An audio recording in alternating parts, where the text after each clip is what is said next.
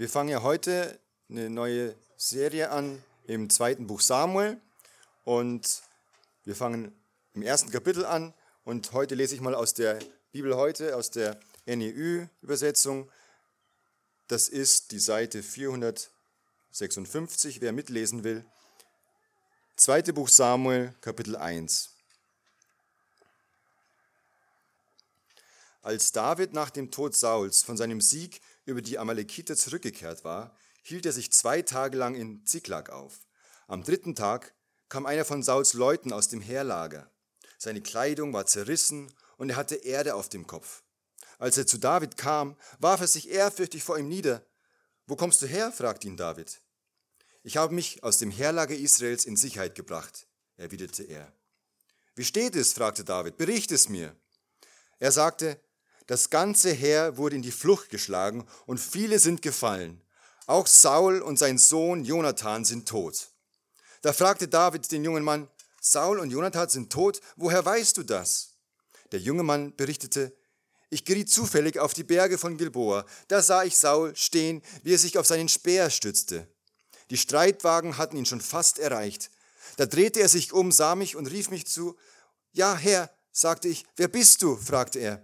Ein Amalekiter, antwortete ich. Da sagte er zu mir, komm her und gib mir den Todesstoß. Mit mir geht's zu Ende. Da trat ich zu ihm und gab ihm den Todesstoß, denn ich sah, dass er seinen Fall nicht überleben würde. Dann nahm ich ihm den Stirnreif und die Armspange ab. Hier sind sie, Herr. Da riss David sein Obergewand ein, dasselbe taten auch die Männer, die bei ihm waren. Sie trauerten, weinten und fassten bis zum Abend um Saul und seinen Sohn Jonathan, um das Volk Jabes und die Männer Israels, die in der Schlacht gefallen waren. Dann fragte David den jungen Mann, der ihm das berichtet hatte, woher stammst du? Ich bin der Sohn eines amalekitischen Einwanderers, erwiderte dieser. Da fuhr David ihn an, wie konntest du es wagen, Jahwes gesalbten König anzutasten und ihn umzubringen? Er rief einem seiner jungen Männer zu, komm her und mach ihn nieder. Der ging hin und erschlug ihn. David sagte noch zu dem Amalekiter, dein Blut komme auf dich selbst zurück. Du hast dir selbst das Urteil gesprochen, als du sagtest, ich habe Jahwes gesalbten König den Todesstoß gegeben. Dann stimmte David über Saul und dessen Sohn Jonathan die Totenklage an. Und er ordnete an, man soll es die Söhne Judas als Bogenlied lehren. Es ist im Buch der Heldenlieder aufgenommen worden. Deine Zierde Israel liegt erschlagen auf den Höhen. Wie sind die Elden gefallen? Berichtet es nicht in Gad, verkündet es nicht in Aschkelons Gassen. Sonst freuen sich die Töchter der Philister, sonst jubeln die Töchter dieser Unbeschnittenen. Ihr Berge von Gilboa, Felder des Todes, kein Tau und kein Regen falle auf euch. Denn dort wird der Herr, dort wird er Schild der Helden besudelt. Sauls Schild nicht mit Öl gesalbt sein, mit dem Blut von Erschlagenen, dem Körperfett von Helden. Jonathans Bogen wich niemals zurück, Sauls Schwert kehrte nie erfolglos heim. Saul und Jonathan, geliebt und liebenswert, solange sie lebten, sind nun auch im Tod noch vereint. Sie waren schneller als Adler und stärker als Löwen. Ihr Töchter Israels, um Saul müsst ihr weinen. Er hat euch in kostbaren Purpur gekleidet. Er heftete Goldschmuck an euer Gewand. Wie sind die Helden gefallen im Kampf? Jonathan erschlagen auf den Höhen. Mir ist weh um dich, mein Bruder Jonathan. Du warst mir über alles lieb. Deine Freundschaft war mir mehr, als Frauenliebe je bedeuten kann. Wie sind die Hellen gefallen, verloren die Waffen der Schlacht.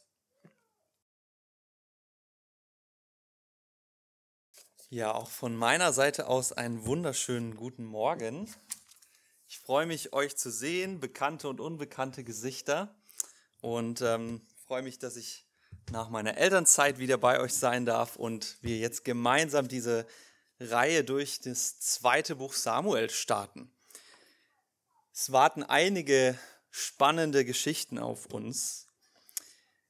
Weil aber unsere Predigtreihe durch das erste Buch Samuel schon eine Zeit lang her ist, ich glaube so zwei, drei Jahre, möchte ich euch nochmal abholen und so einen groben Überblick geben, wo befinden wir uns eigentlich in der Geschichte Israels. Also das Volk Israel, das lebte nun einige Zeit im verheißenen Land in Kanaan. Sie konnten es nie ganz erobern, weil äh, ja der Grund wird uns genannt im Buch Richter, weil sie Gott nicht an erste Stelle setzten. Und wir sehen dann, dass eine Generation nach der anderen immer weiter von Gottes Geboten ab und sich den, dem Lebensstil der Völker um sie herum zuwendet. Einer der Hauptgründe, so heißt es dann im Buch Richter, ist tatsächlich, dass die Israeliten ihren Kindern nicht von Gott erzählt haben. Sie haben sie nicht unterwiesen in Gottes Wort und in seinen Wegen und so war dann jede Generation ein Stückchen weiter weg äh, von Gott. Und so nahm in Israel die Gewalt zu, es nahm Unmoral zu. Wir lesen ganz schreckliche Geschichten, Bürgerkriege im eigenen Volk.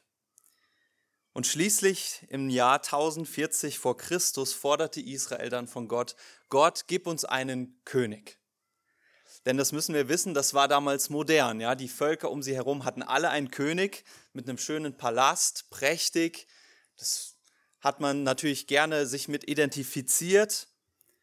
Und sie wollten mit der Zeit gehen. Wir wollen auch einen König haben. Und tatsächlich, Gott gab dem Volk dann, was es wollte. Es gab ihnen einen menschlichen König, ne, ganz nach ihren Vorstellungen. Saul aus dem Stamm Benjamin. Ein starker, großer Mann, ja, so wie man sich das vorstellt. Das war ein richtiger König. Und so wurde Gott quasi vom Königsthron gestoßen. Man setzte Saul auf diesen Thron und er führte das Volk noch weiter von Gott weg. Es ist tatsächlich so, dass Gott uns manchmal genau das gibt, was wir wollen, selbst wenn es uns von ihm wegführt. Das sagt auch Apostel Paul, Paulus ähm, im Römerbrief Kapitel 2, 24. Da sagt er, Gott hat die Menschen, die ihn ablehnen, den Begierden ihrer Herzen ausgeliefert. Also wenn Menschen sagen, ich will nicht so leben, wie Gott es sagt, Bibel ist altbacken, interessiert mich nicht, ich entscheide selber, ja, wie ich leben will, dann darf das jeder machen. Aber wir wissen, so ein Leben, egal zu welcher Zeit, in welchem Ort dieser Welt und in welcher Kultur, so ein Leben führt immer am Ende in Gebrochenheit und in Dunkelheit, in Trauer und letztlich in Verdammnis wie schrecklich es doch sein muss, und ich kann das aus meiner eigenen Vergangenheit sagen, wie schrecklich es ist, wenn man quasi versklavt ist und seinen eigenen Begierden folgen muss, statt frei davon zu werden und in Gottes guten Wegen leben zu dürfen. Israel forderte damals den König, Gott gab ihnen den König und wie gesagt, er führte sie noch weiter weg. Aber Gott ist auch unglaublich, ja? Und wir dürfen dann lesen, gerade im zweiten Buch Samuel, wie Gott in seiner Weisheit das Königtum, das eigentlich aus einem ja, gottlosen Wunsch entstanden ist, gebraucht, um etwas Wundervolles zu tun. Nach dem gottlosen König kommt ein gottesfürchtiger König, David, und er schafft es, große Teile des Volkes zu Gott zu führen.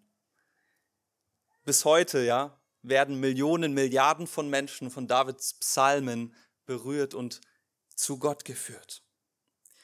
Und viele Jahre später kam sogar noch ein besserer König, der ohne jeglichen Fehler war. Aus Nazareth, der König Jesus. Und er schaffte es nicht nur Israel, sondern Menschen an allen Orten der Welt, zu allen Zeiten in die perfekte Beziehung zu Gott zurückzuführen unser Herr Jesus, der König der Könige. Und die Botschaft, die wir jetzt schon daraus ziehen, ist, Gott liebt es, kaputtes wieder heil zu machen. Gott liebt es, das, was vielleicht in Sünde, in Dunkelheit gefangen ist, herauszuführen und schön und neu zu machen. Das ist eine Hoffnungsbotschaft für uns. Bis dahin war es aber noch ein weiter Weg für Israel. Das erste Buch Samuel endet dann mit Sauls Tod. Er bringt sich selber um in der Schlacht, Selbstmord.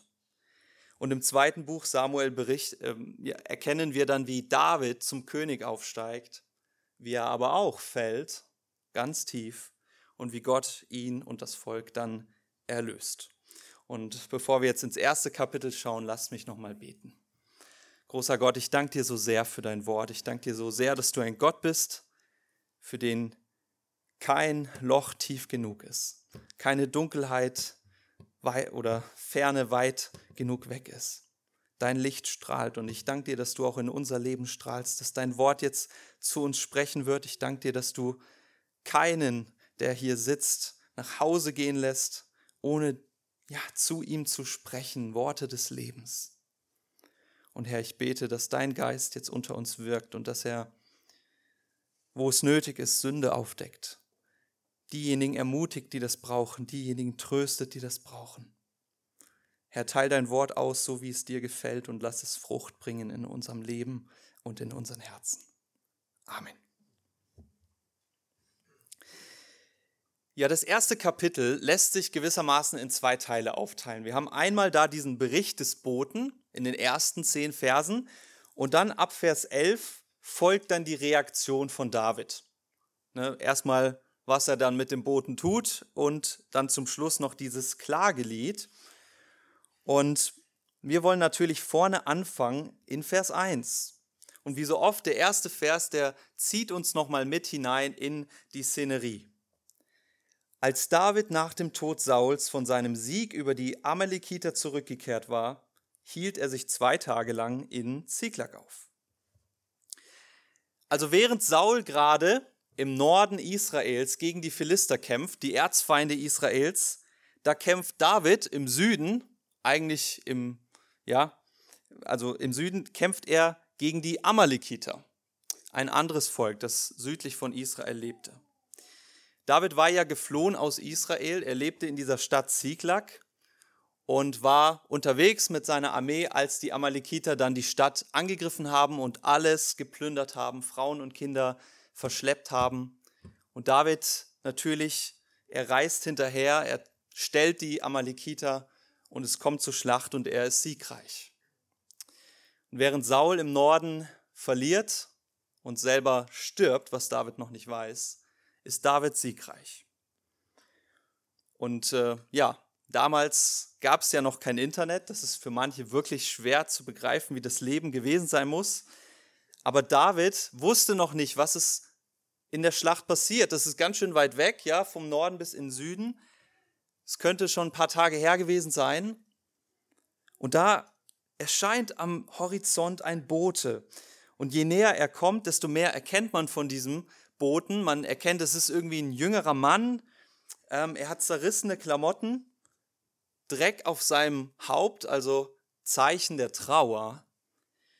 Und obwohl David noch nicht weiß, wer das ist, von wo der kommt, was er zu berichten hat, weiß er schon, die Nachrichten werden nicht gut sein. Schlechte Nachrichten. Und so wird er erstmal zu David gebracht. Er fällt vor dessen Füße und das Erste, was David fragt, logischerweise, wer bist du, woher kommst du? Und er berichtet, er kommt vom Heerlager Sauls. Und das ist das Stichwort. David ist sofort neugierig. Erzähl mir alles, sagt er. Und so berichtet dann der Bote. Die Schlacht ist verloren. Viele sind gefallen, der Rest ist geflohen in alle Himmelsrichtungen. Es gibt keine Armee mehr, die sich den Feinden gegenüberstellt. Er selber ist gerade so entkommen und dann zum Schluss die, die Schocknachricht, König Saul und sein Sohn Jonathan sind auch tot. Und dann scheint es, als ob David das erstmal nicht so ganz vielleicht glauben kann. Und er fragt nochmal, woher weißt du das? Berechtigte Frage, ja. Sind das mal wieder Fake News? Was sind deine Quellen? Hast du irgendwie sichere Quellen? Und er berichtet weiter. Ich bin ein Amalekiter und ich war zufällig in, der, in diesem Gebirge Gilboa und da habe ich dann Saul getroffen und er berichtet das alles, ja. Saul hat mich gebeten, ihn umzubringen und ich habe es dann gemacht. Und Vers 10, ne, da trat ich zu ihm, gab ihm den Todesstoß. Ich nahm den Stirnreif und die Armspange ab. Das waren die Königsinsignien. Und vielleicht mit diesen Worten öffnet er vielleicht so seinen Mantel und er übergibt das dann dem David. Das Interessante an dem Bericht ist für aufmerksame Bibelleser, er deckt sich überhaupt nicht mit dem Bericht aus dem Kapitel davor. Da wird uns auch schon berichtet, wie Saul gestorben ist in der Schlacht. Und da hieß es dann, Saul war verwundet von mehreren Pfeilen Und dann bittet er seinen Waffenknecht, seinen Elite-Leibwächter quasi und sagt, töte mich, damit ich nicht in die Hand dieser Unbeschnittenen falle. Und er weigert sich. Ich töte doch nicht meinen König. Und so bringt sich Saul selber um. Was der Bote jetzt berichtet, ist was völlig anderes. Er hat Saul umgebracht. Und die Frage ist natürlich, was stimmt denn jetzt? Wer hat denn recht? Wie ist denn jetzt Saul gestorben? Es gibt tatsächlich einige Indizien, die dafür sprechen, dass der Bote, den wir hier haben, David angelogen hat. Dass er zumindest Teile seiner Geschichte ausgeschmückt hat. Und so ist das ja immer, ne? Die besten Lügen haben ja auch Wahrheit in sich, sonst merkt man es ja sofort. Und diese Indizien, das fängt schon an in Vers 6, wo er dann sagt, ja, ich war zufällig da. War gerade ein Schlachtfeld, ne? 10.000, wir wissen nicht, Zehntausende, Hunderttausend Soldaten haben da gekämpft. Zufällig war ich da. Okay. Dann geht es weiter. Er berichtet dann die Situation auf folgende. Also Saul war irgendwie, er stützte sich auf den Speer und dann kamen die Streitwagen und die waren schon fast da. Auch das passt nicht so ganz. Also zum einen, Streitwagen waren die Panzer der damaligen Zeit, aber im Gebirge völlig nutzlos. Dass sie da wirklich im Gebirge ähm, herangerast sind, schwer vorstellbar.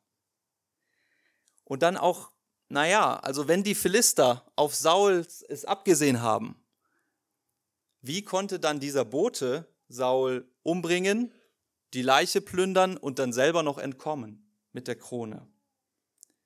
Auch das scheint zumindest mal, naja, können wir mal mit einem Fragezeichen versehen. Für mich das deutlichste Indiz ist aber die ganze Aufmachung. Also dieser Bote, er kommt ja in Trauerkleidung ähm, und scheint schlechte Nachrichten zu bringen. Aber wie er dann diese Sachen David vorbringt, es erscheint uns eigentlich so, als ob er zumindest glaubt, dass David sich ja freuen würde, oder? Also natürlich ganz theatralisch, schreckliche Nachrichten, aber dann irgendwie so die Art und Weise, es klingt eher so nach dem Motto, schau mal David, ähm, ich weiß ja, der Saul, ne, der wollte dich umbringen, er ist tot, ich habe ihn umgebracht und äh, du bist jetzt König. Hier ist die Krone, äh, und vergiss bitte nicht, ich habe dich zum König gemacht. Ja? Vielleicht springt da was für mich raus. Die Vermutung drängt sich schon auf, dass er sich als Königsmacher präsentieren wollte. Er ist bereit, die Wahrheit zu verdrehen, zu lügen, zu betrügen auf Kosten des Gesalbten Gottes, der tot im Staub liegt, und seinen eigenen Vorteil zu suchen. Vermutlich ist der Tod von Saul ihm ziemlich egal. Es ist eine gute Option, um reich zu werden.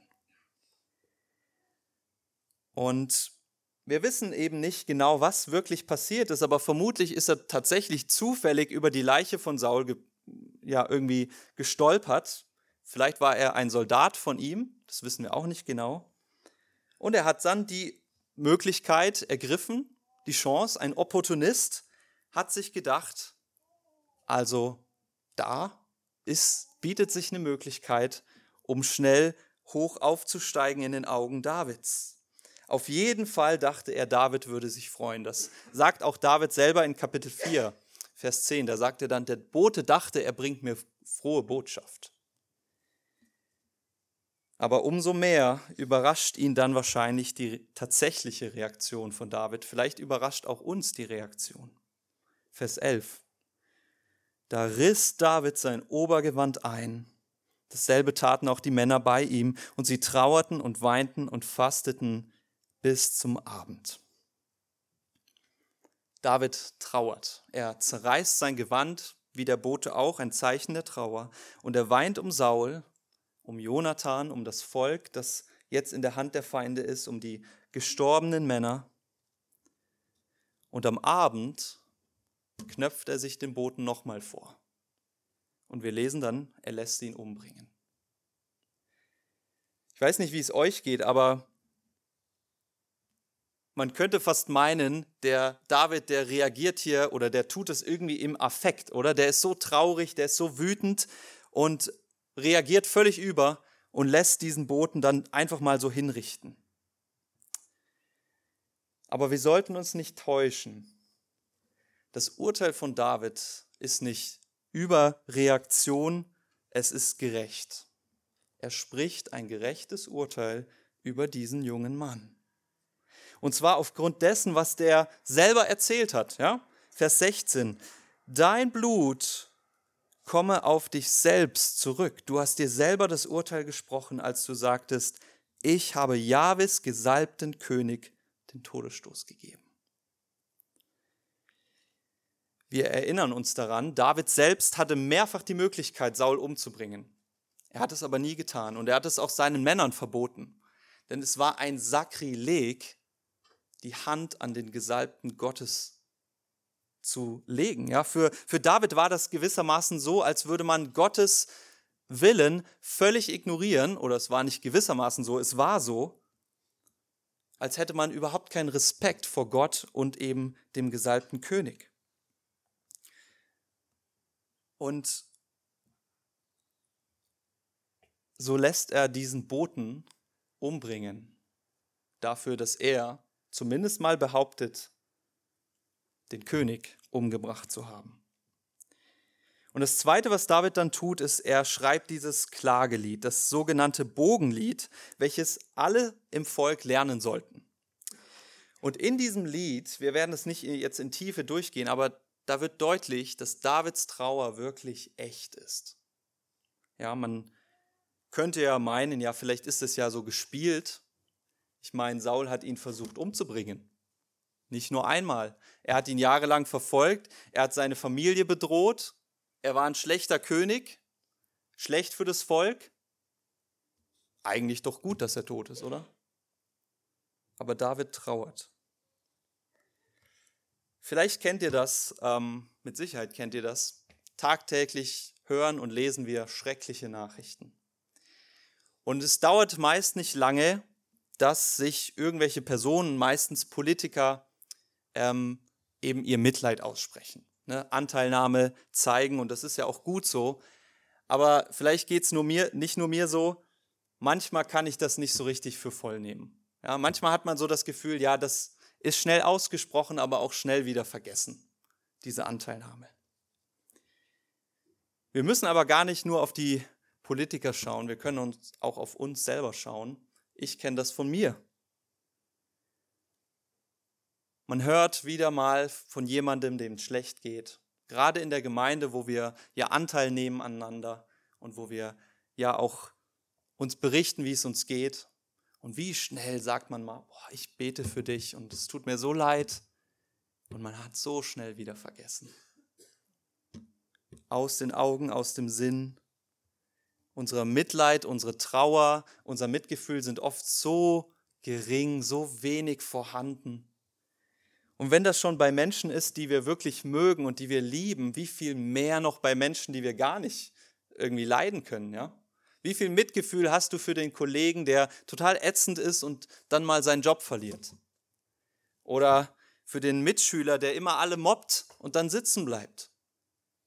Wie viel Mitgefühl haben wir? eher Schadenfreude. Bei David ist das nicht so. Seine Anteilnahme und Trauer sind wirklich echt und kommen von Herzen. Und das mag auf uns so ein bisschen komisch wirken und wir fragen uns, wieso? Wieso trauert er denn um ihn? Ich meine, bei Jonathan verstehen wir es, sein bester Freund. Aber Saul, Seht ihr, David lebt uns hier vor, wie Gott selber ist, wie Gottes Charakter ist. Gott sagt zum Beispiel in, in Hesekiel 18, Vers 23, meint ihr, dass ich gefallen habe am Tod des Gottlosen? Und nicht vielmehr daran, dass er sich bekehrt von seinen Wegen und am Leben bleibt. Gott trauert um einen jeden Menschen, der ihn ablehnt und stirbt. Denn er weiß, was das für die Ewigkeit bedeutet. Und David vom Geist Gottes geprägt, er betrauert, was es für ein Ende mit Saul genommen hat. Dieser Mann, den Gott gesegnet hat, den Gott auserwählt hat, den er über das Volk gestellt hat, dass, der das Volk zu ihm führen sollte. Der gesalbte König. Und wie schnell kann es gehen, dass Leiter fallen, dass Menschen fallen, dass sie sich wieder abwenden von Gott. Und David weiß genau, der Tod ist kein Spiel. Nach dem Tod gibt es keine zweite Chance. Da kommt das Gericht. Und insbesondere trauert David, weil Saul, nicht weil er ein toller Mensch war, sondern weil er der Gesalbte des Herrn war. Dieser Titel, der Gesalbte, ja, der kommt hier zweimal vor und insbesondere im Urteil gegenüber diesen Boten, Vers 14 und 16. Da kommt der Name Sauls nicht mal vor. David sagt, wie konntest du es wagen, Jahwes Gesalbten anzutasten? Und dann nochmal Vers 16, ja, du hast dir selber das Urteil gesprochen, als du sagtest, ich habe Jahwes Gesalbten angetast, äh, getötet. Also dieser Titel, Gesalbter Jahwes oder des Herrn, der steht hier im Vordergrund.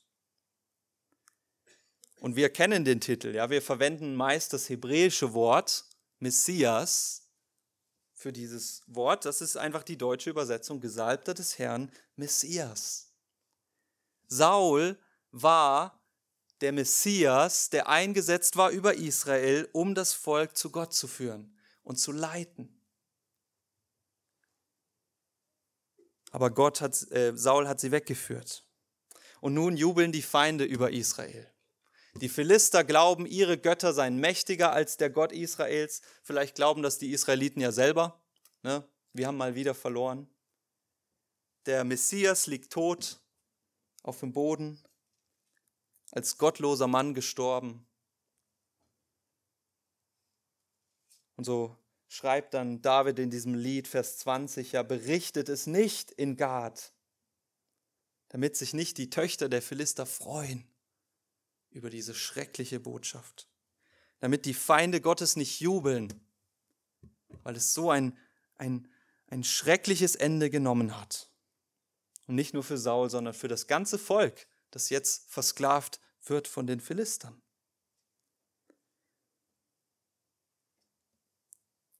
Und stattdessen wird das Volk aufgefordert, eben Saul und auch all dere, die ihr Leben gelassen haben im Glauben an Gott, zu betrauern.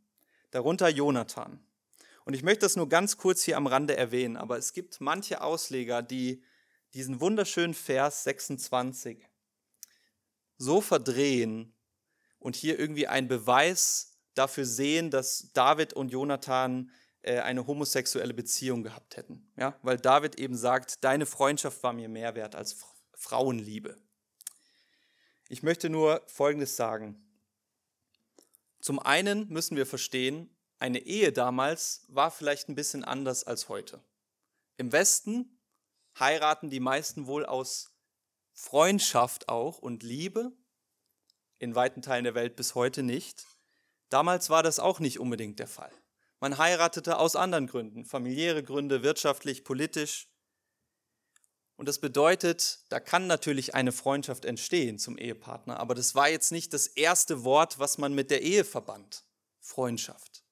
Und deswegen natürlich ist es, also es ist überhaupt nicht unnatürlich, dass David hier so einen Freund hat, wo er sagt, das ist mir mehr wert als sogar die Freundschaft zu meiner Frau tiefe Freundschaft. Und das Zweite, was ich sagen möchte, wer hier aus so, so einem Beweis der Freundschaft irgendwie ein etwas homoerotisches machen will, der hat leider wohl selber noch nie eine tiefe Freundschaft gehabt. Denn ja, das gibt es, dass man Freunde hat, die, ja, wo manche sagen vielleicht Seelenverwandter, ja, wo man so auf einer Ebene ist, wo die Freundschaft das ganze Leben vielleicht auch hält und wo die Beziehung sogar tiefer gehen kann als zum eigenen Partner. Selten, aber das gibt es. Also es ist wirklich ganz weit weg, hier irgendwie was ähm, Erotisches reinzulesen. Jetzt aber zurück zum eigentlichen Thema. David trauert um Jonathan und um Saul. und um den Gesalbten Gottes. Und wir müssen verstehen, da schweben natürlich mit diesem Titel ganz viele Verheißungen auch mit. Es sollte doch mal einer kommen, der ein Friedensreich aufrichtet. Es sollte doch einer kommen, der die Sünde wegwischt. Es sollte einer kommen, der alle zu Gott zurückführt. Ein Nachkomme Abrahams, in dessen Namen alle Welt gesegnet werde. Und jetzt haben wir hier den ersten Messias, den ersten gesalbten König, und er versagt völlig. Und zurück bleibt nur Trauer. Wir wissen aber, dass Gottes Geschichte mit dieser Welt nicht daran scheitert, dass Menschen gottlos sind, dass Menschen wie Saul ein schlechter König sind. In all dem Leid und der Trauer und auch dem, ähm, dem Versagen von uns Menschen schreibt Gott seine Geschichte weiter. Mit dem Volk Israel, auch mit uns. Und so kommt eines Tages, nachdem viele Gesalbte in Israel regiert haben und alle miteinander gescheitert sind, selbst der vielversprechende David, über den wir jetzt noch viel lernen werden in den nächsten Monaten, nach all diesen scheiternden Messiasen kommt einer, der seinem Namen alle Ehre macht. Jesus von Nazareth, der König der Juden, gekrönt mit der Dornenkrone am Kreuz. Jesus Christus. Christus, das wissen hoffentlich schon manche, ist nicht der Nachname von Jesus, das ist sein Titel. Er ist der Christus. Und auch das ist wieder das gleiche Wort. Er ist der Messias. Ist einfach nur die griechische Übersetzung. Der Gesalbte, der Messias, der Christus Gottes. Und dieser Gesalbte, der ist anders als alle zuvor. Jesus ist gewissermaßen das fast das Gegenteil, ja, ein Antitypus von Saul und auch von diesem Boten, diesem Amalekiter. Anders als Saul ist Jesus nicht gescheitert mit seinem Auftrag. Er hat das Volk, zumindest Teile des Volkes, Teile aller Menschen auf allen, aus allen Nationen zu Gott geführt. Er hat nicht irgendwann aufgehört, Gottes Gebote zu beachten. Er hat immer das getan, zu jeder Sekunde seines Lebens, was sein himmlischer Vater wollte, weil er ihn liebte. Und weil er wusste, Gott liebt mich. Und er hat nur Gutes im Sinn. Anders als der Amalekiter hatte Jesus nie seinen eigenen Vorteil im Sinn. Auch nicht auf Kosten anderer. Ganz im Gegenteil, Jesus opferte alles, was er hatte, für seine Feinde. Und das sind wir. Oder waren wir, die wir gottlos lebten oder immer noch leben. Jesus war bereit, uns, also von uns, den Todesstoß zu empfangen. Tötet mich, damit ich für euch sterben kann. Damit wir die Krone des Lebens bekommen und nicht jemand anderem bringen müssen, sondern selber tragen dürfen. Damit wir eines Tages ohne jegliche Angst vor einem Urteil vor dem Richter stehen dürfen. Weil wir wissen, wir sind schon freigesprochen durch Jesus Christus.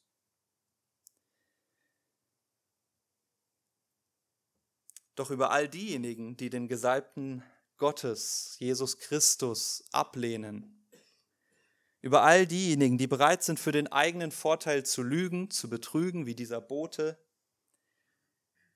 die sagen, ich weiß besser, was gut ist für mich oder für andere, wie Saul, all diejenigen, denen vielleicht auch der Tod von Jesus völlig egal ist, auch wieder wie dieser Bote, die ihn ignorieren oder die in irgendeiner anderen Weise den Gesalbten Gottes aus ihrem Leben halten, über die wird Jesus selbst, wie David, ein gerechtes Schreckensurteil sprechen. Über jeden, der nicht umkehrt zum Herrn.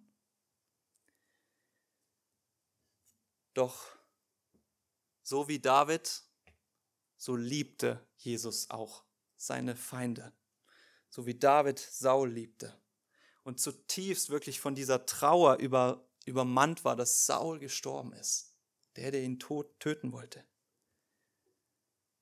So lesen wir an vielen Stellen, wie Jesus mitgefühlt hat für uns. Wie er geweint hat über Jerusalem, über die Bewohner der Stadt, nicht weil sie ihn töten würden.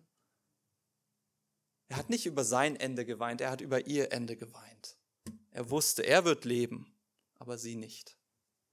Zumindest nicht in Freude.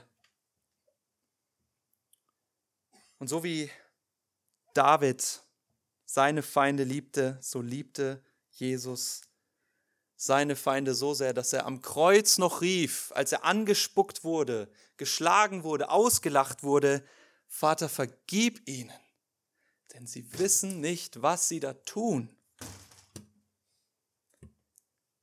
Jesus will nicht, dass auch nur ein Mensch sein Urteil empfangen muss, das er sprechen wird am Tag des Gerichts. Denn er weiß, was das bedeutet. Er hat es gespürt. Und er vergoss sein Blut, damit wir das nicht erleben müssen. Und so predigt auch der Apostel Petrus in der Apostelgeschichte 3, Vers 14 den Menschen in Jerusalem. Und er sagt, ihr habt den Heiligen und Gerechten verleugnet. Den Fürsten des Lebens habt ihr getötet, den Gott aus den Toten auferweckt hat, was wir bezeugen. Und jetzt, Brüder, ich weiß, ihr habt es in Unwissenheit getan. Deshalb tut Buße und bekehrt euch, dass eure Sünden ausgetilgt werden, damit Zeiten der Erholung kommen im Angesicht unseres Herrn. Und damit er den euch vorausbestimmten Gesalbten wieder zurücksende, nämlich Jesus, der im Himmel ist. Und ich kann mich diesen Worten nur ausdrücklich anschließen. Wenn du keine Vergebung von Jesus empfangen hast, wenn du dein Leben lebst, vielleicht auch so im Zwischending, ne? ja, irgendwie schon, glaube, aber eigentlich mache ich so mein Ding. Tu Buße. Kehre um zu Jesus Christus. Er empfängt dich mit offenen Armen. Und er liebt dich. Er vergibt dir alles. Aber wenn du das nicht tust, vielleicht aus Stolz oder warum auch immer, dann wird er das Urteil sprechen. Und ihr Lieben, Jesus, der wahre Gesalbte Gottes, der starb für uns, damit wir eben nicht so enden müssen wie Saul oder dieser Bote. Jesu Tod und Auferstehung sind der einzige Grund, warum eines Tages Menschen an unseren Gräbern stehen werden und nicht trauern werden ohne Hoffnung, sondern sie werden trauern voller Hoffnung, weil sie wissen, Jesus hat uns gerettet. Und er hat unser Leben zum Guten gewendet. Er holt uns in sein Friedensreich, in dem wir leben werden in Ewigkeit bei ihm. Und das, ihr Lieben, ist unser einziger Trost im Leben und auch im Sterben. Amen.